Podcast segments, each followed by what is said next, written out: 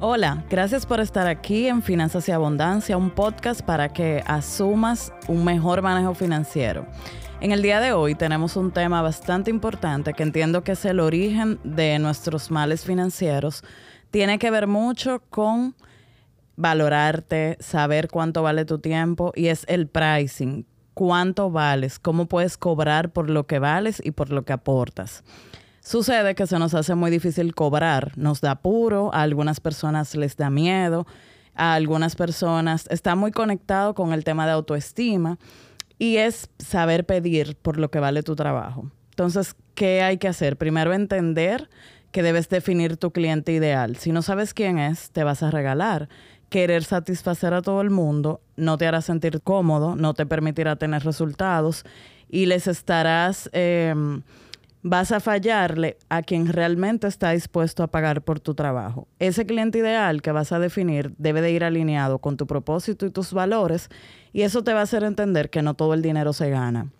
Hablaba con una maestra de ceremonias que cuando entendió eso me decía, eh, entendí que no podía estar trabajando todo por intercambio ni haciendo favorcitos, porque si tú no vas filtrando esa parte, eso se aprende tarde y es muy costoso. En mi caso personal, siempre cuento que mm, hubo un momento, o sea, inicialmente, mientras menos eh, personas te conocen, valoran tu trabajo, debes de sembrar mucho y dar mucho. Y eso te va a dar a conocer.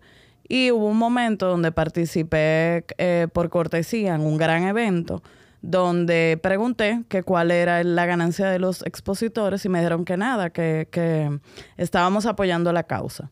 Apoyar la causa cuando ya estaba en escena con más de 300, creo que eran 500 personas, con una inversión de tiempo, maquillaje, outfit, el público sí pagó su boleta por estar eh, presente y por me decían, hice el esfuerzo por verte a ti.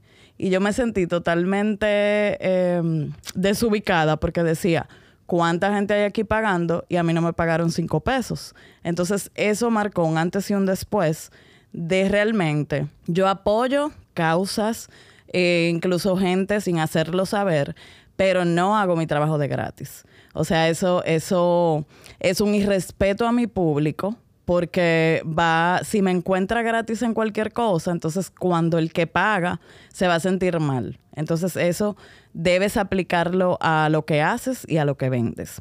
Viene también algo importante que es el síndrome del impostor.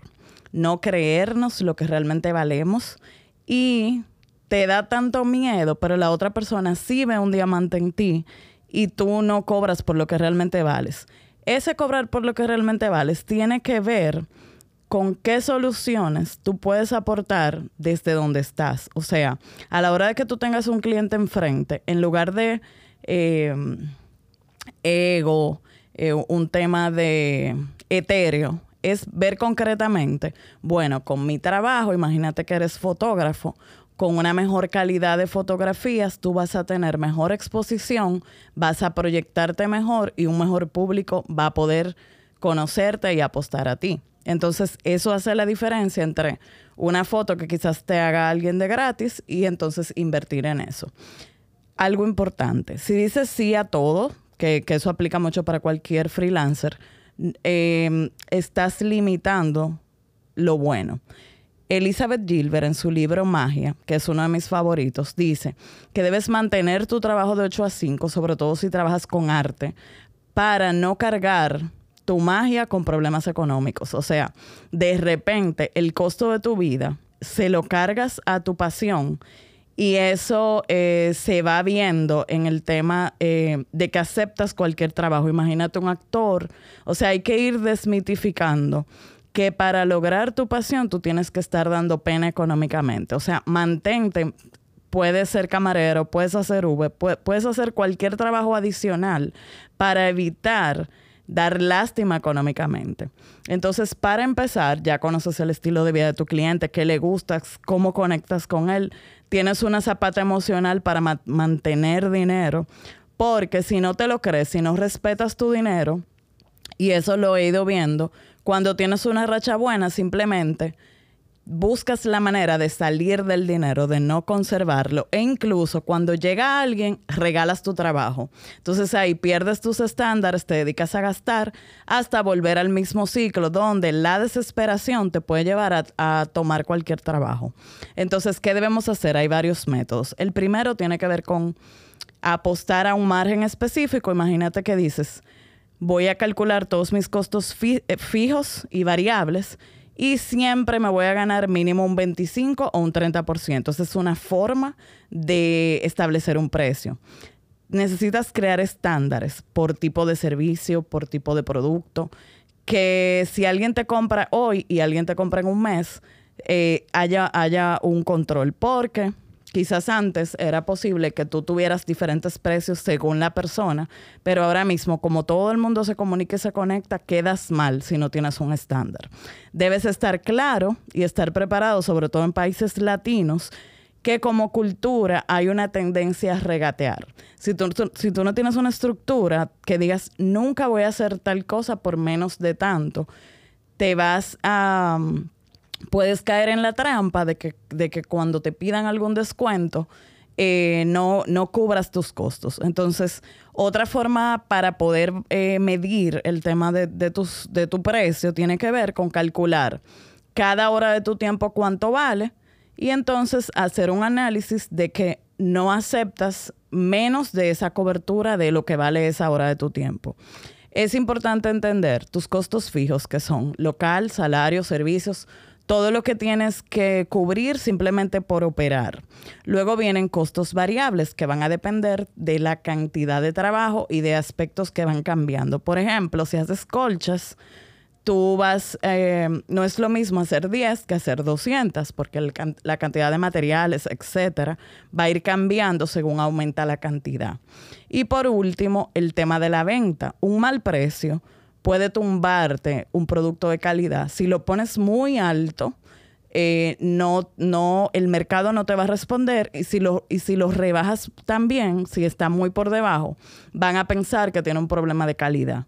Entonces, un método importante es hacer un estudio de mercado para ver, analizar tu competencia, el, tu mismo producto, cuál es la escala de precios, más o menos por dónde anda para entender cuánto estaría dispuesto a pagar el cliente por ese producto que tú haces. Trabajé una vez con unos clientes que tenían un food truck y no tenían idea de sus costos. Entonces ellos apostaban a un tipo de estructura de precio que tiene que ver con el que maneja la competencia. Por ejemplo, las hamburguesas a 595, sin importar realmente cuánto le costaba a ellos hacer esa hamburguesa. Cuando tu precio tiene que ver con la competencia, cualquier aporte de valor que tenga tu producto o servicio no es realmente valorado. Y entonces eh, está totalmente mal, eh, o sea, quedas muy vulnerable financieramente cuando tu precio depende de la competencia. Entonces, algo importante, analiza luego de tener esa investigación de mercado un tema de creatividad, o sea, apuesta a las soluciones que brinda tu producto, que te hacen único, y cuando ese, ese precio tiene que ver con valor, con lo que tú ahorras, con lo que tú le solucionas al cliente, eh, ya ahí cambia la cosa. Imagínate que un vendedor, que un reparador de una nevera, le toma 15 minutos repararte una nevera dañada tú dices, wow, por 15 minutos me cobraste X cantidad. Eso pasa mucho con la parte técnica pero tú lo que le estás pagando son los 10 años de experiencia que él tiene y la capacitación. Entonces, no necesariamente, entonces ahí no aplica el tema del tiempo. Tú tienes que contemplar trayectoria, no es lo mismo una persona recién graduada que una persona que ya tenga horas de experiencia. ¿Por qué? Porque te va a cortar, te va a evitar improvisaciones que al final se traducen en dinero.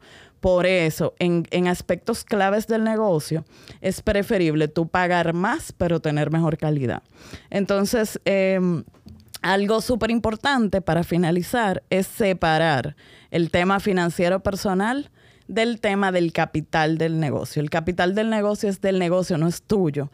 Eso deberíamos eh, imprimirlo y tenerlo y verlo día a día todos los emprendedores, porque se va eh, todo mezclando y un desorden personal puede arrastrar un desorden de tu emprendimiento o negocio.